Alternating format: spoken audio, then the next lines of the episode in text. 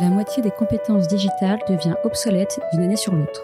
Il vaut mieux investir sur les compétences que de subir l'incompétence. Je suis Guillaume, cofondateur et directeur pédagogique d'Untrain, agence de formation sur mesure pour les métiers du digital et de la tech.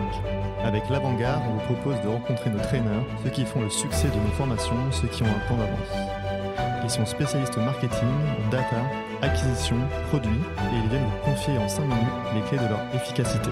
Ce sera court, concret et ce sera utile demain. Bonjour à tous et bienvenue dans un nouvel épisode de l'Avant-Garde. Alors aujourd'hui, on a la chance d'accueillir Robin, Robin qui dirige l'e-commerce chez le Slip français et il vient nous parler d'influence. Alors avant de commencer, est-ce que tu pourrais, Robin, nous présenter rapidement ton poste et ton rôle chez le Slip français, notamment ce que tu fais en e-commerce? Bonjour à tous, euh, donc je suis Robin Caillot, ça fait deux ans que je travaille au slip français. Euh, le slip français est ce qu'on appelle euh, dans le jargon une DNVB, donc une Digital Native Vertical Brand, donc une marque qui a été créée principalement sur le web à l'origine et qui est distribuée uniquement par son site internet, même si aujourd'hui on a un réseau de boutiques. Donc en fait, comme la marque a euh, cette année 10 ans, le site web est vraiment le canal principal de vente et donc aujourd'hui j'ai la chance d'être en charge de ce site web, ce qui comprend l'acquisition, la conversion et la fidélisation.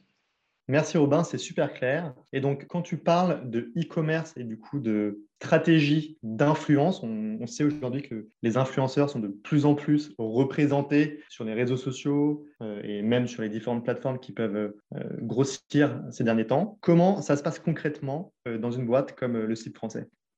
Alors nous, on a fait le même constat que tout le monde, c'est-à-dire que l'influence depuis trois ans s'est énormément structurée et professionnalisée. Euh, il y a même des statistiques qui montraient qu'à la fin de l'année 2020, 75% des entreprises, de toute taille confondue, avaient fait appel à de l'influence au moins une fois dans l'année. donc ça montre la place que ça a pris dans les stratégies d'acquisition désormais. nous, au Slip français, historiquement, comme je le disais, on est une DNVB, donc on a construit notre marque vraiment autour d'une communauté et de la présence sur les réseaux sociaux. Donc à la base, c'était principalement Facebook et YouTube. Après, c'est vraiment quelque chose euh, qui a évolué avec le temps, parce qu'il y a, comme vous le savez, des nouveaux réseaux sociaux qui ont émergé euh, et, d'autres plus anciens qui ont un peu disparu. Donc nous, petit à petit, on s'est adapté à ce nouvel écosystème. On a toujours été en contact avec des gens plus ou moins influents sur les réseaux. Euh, après, c'est vrai qu'à l'origine, on est travaillé avec l'équipe social média en organique. Et désormais, euh, bah, c'est plus que jamais dans mon pôle, puisqu'en fait, désormais, ça fait partie de l'acquisition payante, puisque c'est, comme je le disais, un,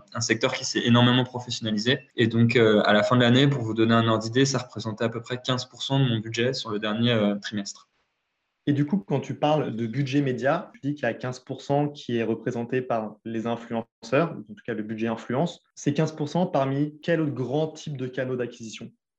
Alors nous, au Slip français, on a la chance d'avoir euh, des budgets assez conséquents, euh, ce qui nous permet de tester euh, beaucoup de leviers différents. On en parle peu, mais euh, les leviers d'acquisition gratuits euh, euh, fonctionnent très bien en ce moment. nous, on a énormément accéléré sur la partie SEO et ça représente à peu près 30% de notre trafic aujourd'hui. Et effectivement, en parallèle, il y a tous les leviers d'acquisition payants qu'on travaille tout au long de l'année en fonction de la saisonnalité, des différents temps forts commerciaux et marketing que l'on a. Nous, il y a énormément de, de, leviers différents. Il y a évidemment le SIA, le display, le retargeting, euh, l'affiliation, l'influence dont on se parle ce soir, euh, mais aussi euh, de plus en plus de content marketing, par exemple.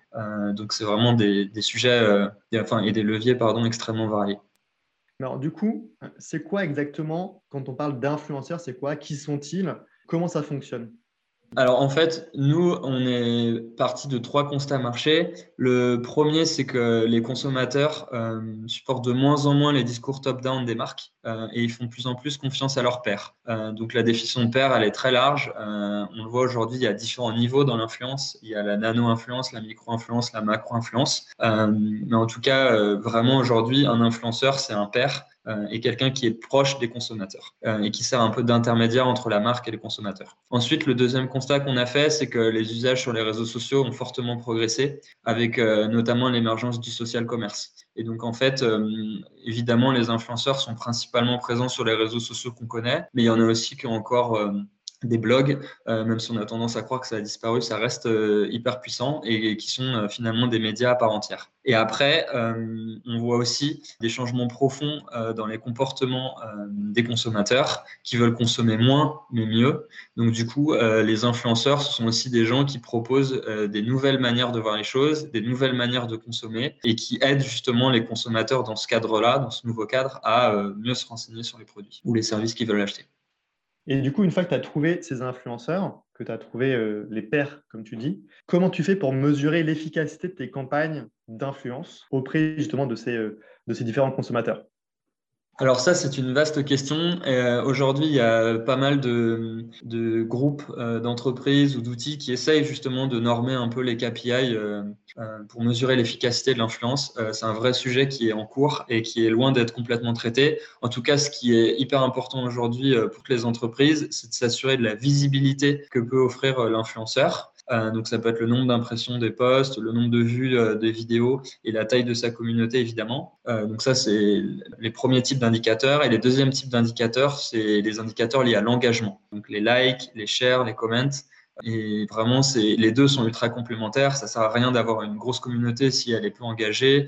Euh, et à l'inverse, si on a une toute petite communauté euh, très engagée, bah, c'est intéressant euh, pour la marque, mais ça ne permet pas forcément d'atteindre suffisamment de volume. Donc il faut trouver le juste milieu entre ces deux types d'indicateurs. Est-ce que tu as des outils à communiquer qui permettent justement d'aller valider ces métriques, ou en tout cas de les suivre un minimum?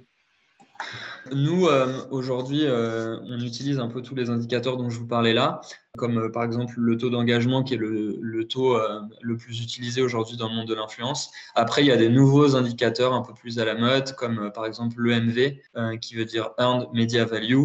en gros, c'est ça consiste à prendre en gros en compte toutes les interactions générées par une campagne et leur attribuer un peu une valeur financière en fonction de l'environnement pour à peu près euh, a posteriori, pardon, euh, voir un peu et mesurer l'impact qu'a une campagne euh, faite par un influenceur en particulier. Une fois que tu as trouvé les influenceurs, que tu as trouvé les KPI pour pouvoir les suivre, sur quel canal, donc sur quelle plateforme tu vas diffuser ces images de tes produits, des, des produits du site français? Bah, en fait, aujourd'hui, euh, euh, les influenceurs, en général, ils sont multiplateformes et ils sont très fortement présents sur Instagram. En gros, 80% de l'influence aujourd'hui se passe sur Instagram. Après, ce qui est hyper intéressant, euh, justement, pour essayer de, toucher un maximum de monde, c'est de, leur demander de diffuser le contenu sur d'autres plateformes comme Facebook, TikTok, Pinterest notamment. Après, chacune a ses spécificités. Donc, il faut voir en fonction de la marque, du message et des cibles que l'on vise. Mais dans tous les cas, je préconise une diffusion un peu 360 euh, sur un maximum de réseaux. Euh, l'idée n'étant pas de juste prendre les messages et de les dupliquer à l'identique. Euh, il faut essayer évidemment de faire du sur-mesure pour chacune de ces plateformes parce que les codes ne sont pas les mêmes. Merci Robin. Et du coup, pour conclure ce podcast, est-ce que tu aurais des conseils ou des articles à donner à ceux qui nous écoutent et qui aimeraient bien peut-être se lancer dans l'influence avec leur propre marque? Oui, Guillaume, euh, moi ce que je préconise particulièrement, c'est d'aller consulter les infographies et les chiffres euh, par rapport aux usages parce qu'ils évoluent à une vitesse dingue, euh, notamment en 2020 avec les deux confinements. après, par rapport aux marques, ce que j'aime bien donner comme conseil, c'est vraiment de voir l'influence comme quelque chose à travailler en fil rouge et ne pas uniquement à activer pendant les périodes de forte saisonnalité. L'idée étant aussi de créer des relations durables avec les influenceurs pour qu'ils soient engagés, qu'ils comprennent la marque et qu'ils puissent être vraiment des ambassadeurs et défendre la marque dans la durée. Génial. Bah, écoute, je te remercie beaucoup pour ta participation aujourd'hui et je te dis à très vite pour une prochaine, euh, une prochaine édition de l'Avant-Garde.